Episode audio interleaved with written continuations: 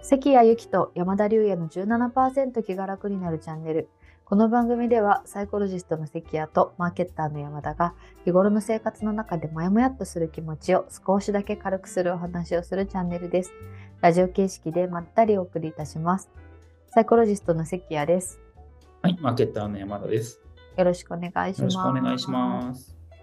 今日は温泉ソムリエの山田さんと、まあ、心理学者である私が温泉の健康効果について話をしてみるということであの温泉のね健康効果について山田さんは一体年間何日ぐらい温泉にいるんだろう何日ぐらいだろう？いや、でも意外とそうでもないかもしれない。あの冬は、冬はスキー場にいることが多いから、あそっかそっかそっか。でも冬のー3ヶ月が。場うん、うん、スキー場も温泉あったりもしますもんそうですね、この前、蔵王温泉スキー場にいたんで、4泊5日してたんですけど、毎日温泉入ってましたね、蔵王。ですよねうん、私のイメージ年の3分の1ぐらい温泉にかもしれない。そんなもんかもしれないですね。そうそうそう。ん3日に1回は温泉に、1日うん温泉入ってんじゃないか。そんどうですか？しかも温泉ソムリエなんあ一応、温泉ソムリエの資格は、はい、えー持っております。うん。ちょっとじゃあぜひなんか温泉の健康効果を教えていただきたいなと思ってうるんですんけれども。はい、なんか僕は結構温泉ソムリエ的な話になっちゃうんですけれども、うんでもなんか温泉で共通としてやっぱりこれは間違いなくいいよねっていうのはこう温熱効果温温熱作用っていうふうに言うんですけれども、ううんん。温泉って体温まるじゃないですかものすごく。温まりますね。うん。もうなんか私なんか昔そんなにお風呂って好きじゃなくて、ええなんかシャワーだけでもいいやとかって思ってたんですけどもう最近お風呂に入らないなんて考えられないっていうか、もうなんて気持ちいいんだろう日本人に生まれてよかったってすごいなんか毎日思ってます。おおしっかり入るようになってるんですね。うんそう高い究極の気持ちいい。温泉じゃなくてもいいんですよね。お風呂でもいいと思うんですけれども、うん、体温まると、あの、なんだろう、普通の体温がちょっと上がるじゃないですか、うん温まることで。うん。で、なんか体温が上がると、いろんなこうプラスの健康効果があるって言いますよね。なんか抵抗力が上がったりとか、基礎体温が上がると、うんでもあれですねやっぱ温泉の方が体がポカポカしやすい、しますね。うん。実際それは科学的にもそうで、なんかね、お温泉入るとめちゃめちゃほかほかになって湯冷めしないとか、寝たら寝汗びっしょりかいたとか、結構そういう人いると思うんですけれども、うん。うん、温泉の中で特にあた温まりやすいやつもあるんですよね。しあのうん中の成分とかでも違うんですけど、基本的に塩、ナトリウム、が、えっと、多い温泉はやっぱり温まりやすいえね。塩風呂。だからバスソルトいいですよね。あのあ自分の家でも。確かに確かに、うんソルトだとね自分でも家でもちょっと疑似そう疑似温泉的なうん、あれ何の意味あるのっていうと温まりやすいんですよね。あの塩入れるとで。そっか温まりやすくなるんだなりますね。あとはまあ肌のなんだろう蒸発みたいなのをちょっと防いで滑らかにするっていううん美肌効果があるんですけど、塩分って。なのでバスソルトいいですよ、すごく温泉じゃなくて。おーありがとうございます、はい。ということで、まあ、代謝が上がるっていうので、うんうん。で、当然ね、1日2日だとね、そんなに効果があるかって言われると何とも言えないんですけれども、なんか当時の人はずっと浸かり続けて、しょっちゅう代謝が、基礎体温が高い状態をね、あの頻繁に維持してるから、ねそう、体が治癒されるっていう。へーうんなるほどやっぱ温まる温まるっていう効果大きいんだな大きいですね。それがやっぱり一番大きいんじゃないのかなって個人的には思いますけれどもね。が普通のお湯以上に温まりやすいっていう。うん。あとすごいよく言われてるのが温泉、温泉業界でよく言われるのが天地効果って言われて、地面が転ずるって書いて天地効果って言うんですけど、普段と全然違う環境にこう移動する、日常と違う環境に体を置くと、なんだろう、こう五感っていうんですかね、が刺激されはいて、うんなんか自律神経の調子が良くなるらしいんですよね、どうへやら。ー面白い、うん。呼吸、消化、もろもろ。うん。なんか心身が活性化されるとか、リラックス効果が得られるみたいによく言われるんですけど、うんうんうん。ちょっと自律神経が整うみたいな感じ整う。なん。で特に温泉とかって自然豊かなところとかに多いじゃないですか。全然違う環境で。確かに確うかに、んうん。そうそうそう。露天風呂とかねもうなんか全然違う家のお風呂とは全く別物ですもうんね、ん、気分良くなりますよね。明らかに。あの開辺が放天的な中で、そうそうそうそうそう。あれが天地効果って言われるものらしいですね。うんうん。うん。あとはでも温泉はよくあるのは、うんと、なんだろう、あんまり肉体に影響を及ぼすのは少なくて、あのはっきりしてるのは、多分皮膚への効果は明確だろうなと思ってて、使ってるので。直接お湯に触れます、ねうん、そうそうそう。洗い流さなければね、ただしね、洗い流しちゃうと。ああ、確かに、確かに。最後ね、なんかそのままシャワー別に出てくださいって書いてあるとこもありますもんね。うん、そうなんです、そうなんです。で、なんか硫黄泉、硫黄のお風呂とか酸性のお風呂とかは、すごい殺菌作用がよくあるっていうふうに言われてて、うん、皮膚病、汗もとか湿疹とか、そういうのにやっぱり結構効くらしくて、この前、僕、蔵王温泉にいたんですけど、蔵王温泉とかはすごい汗も一発で治るっていうふうに言われてる。うん、ので、夏とか入りに来るといいらしいですね。うん、汗もよく出る人とかは。うん、あの結構有名です。皮膚のね、結構かゆみとか痛みとかってすごい辛いから、うん、そういうのに効くといいですよね。いいですよね。あとは硫酸塩泉っていう成分なんですけれども、その辺もなんか傷？傷ですかね？とかにすごくいいっていうふうに言われてます。皮膚が軟化してなんか成分がこう良くなるっていう。あとカルシウム、カルシウム硫酸塩泉とかの成分とかだと、それこそそのかゆみとかに良かったりするみたいですね。鎮静作用。そうだ。鎮静効果があるらしいです。うん、えーこんな感じで結構ありますね。で、いっぱいありますね。いっぱいあります。で、体の中にいい効果っていうのはなかなかやっぱ難しくて、それをやろうとすると陰泉、飲む方だなと思ってて。なるほど、飲むのか。うん、飲む。で、飲める温泉ってそんなにないんですけれど、ないというか、OK っていうところ意外と、まず源泉かけ流しじゃないとダメですよね。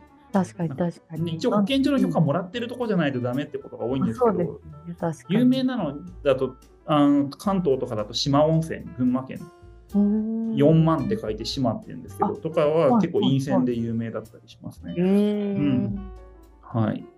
陰線でよく効果的なのだと、重曹泉っていう重曹、重曹の成分がいっぱい入ってるあのお湯があるんですけど、飲むと胃酸が中和される。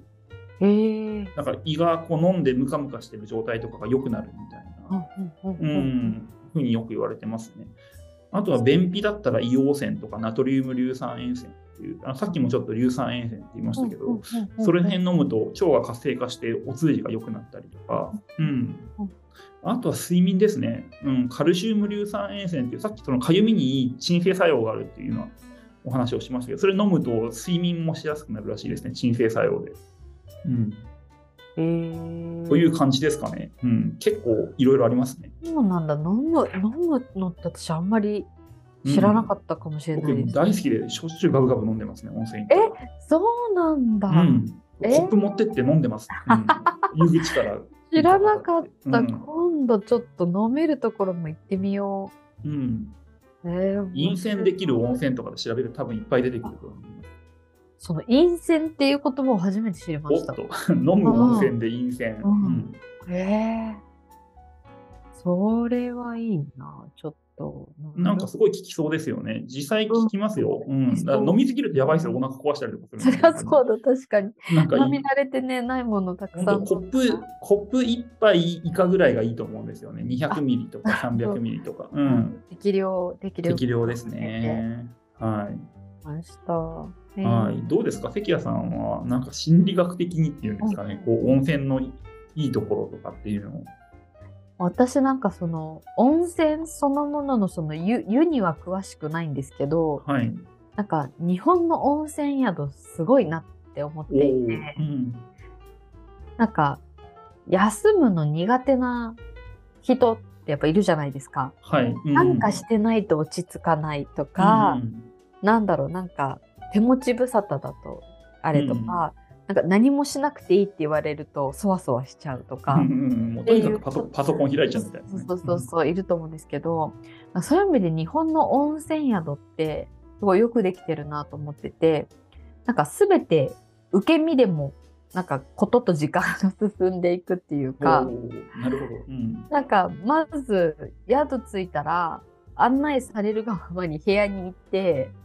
でなんかお茶とか入れてもらって置いてあるお茶菓子食べて。お菓子もあるね。そうそうそうそうそうでその後はまあお風呂あるからお風呂入りに行ってふーってのんびりしてでお風呂上がってまあねなんかちょっと飲んだりとかしてたら美味しい夜ご飯運ばれてきてでそれをパクパク食べてお腹が満たされたら寝てで起きたらまあまた風呂入りに行ってもいいし美味しい朝ごはんがまた運ばれてくるまで寝ててもいいし、みたいな感じでそういうなんか受動的でもなんかことが進んでいって気づくとちゃんと休めてるみたいな。なるほどね。うん、うん、そうだからなんか休むの苦手な人にはすごいぴったりななんだろうなんか施設っていうか、はいはいはい、そう、アトラクション だなって思っていて、うん、そうだからなんかよくできてるな。なんかなんかその休みが足りない人とかなんか休むの苦手な人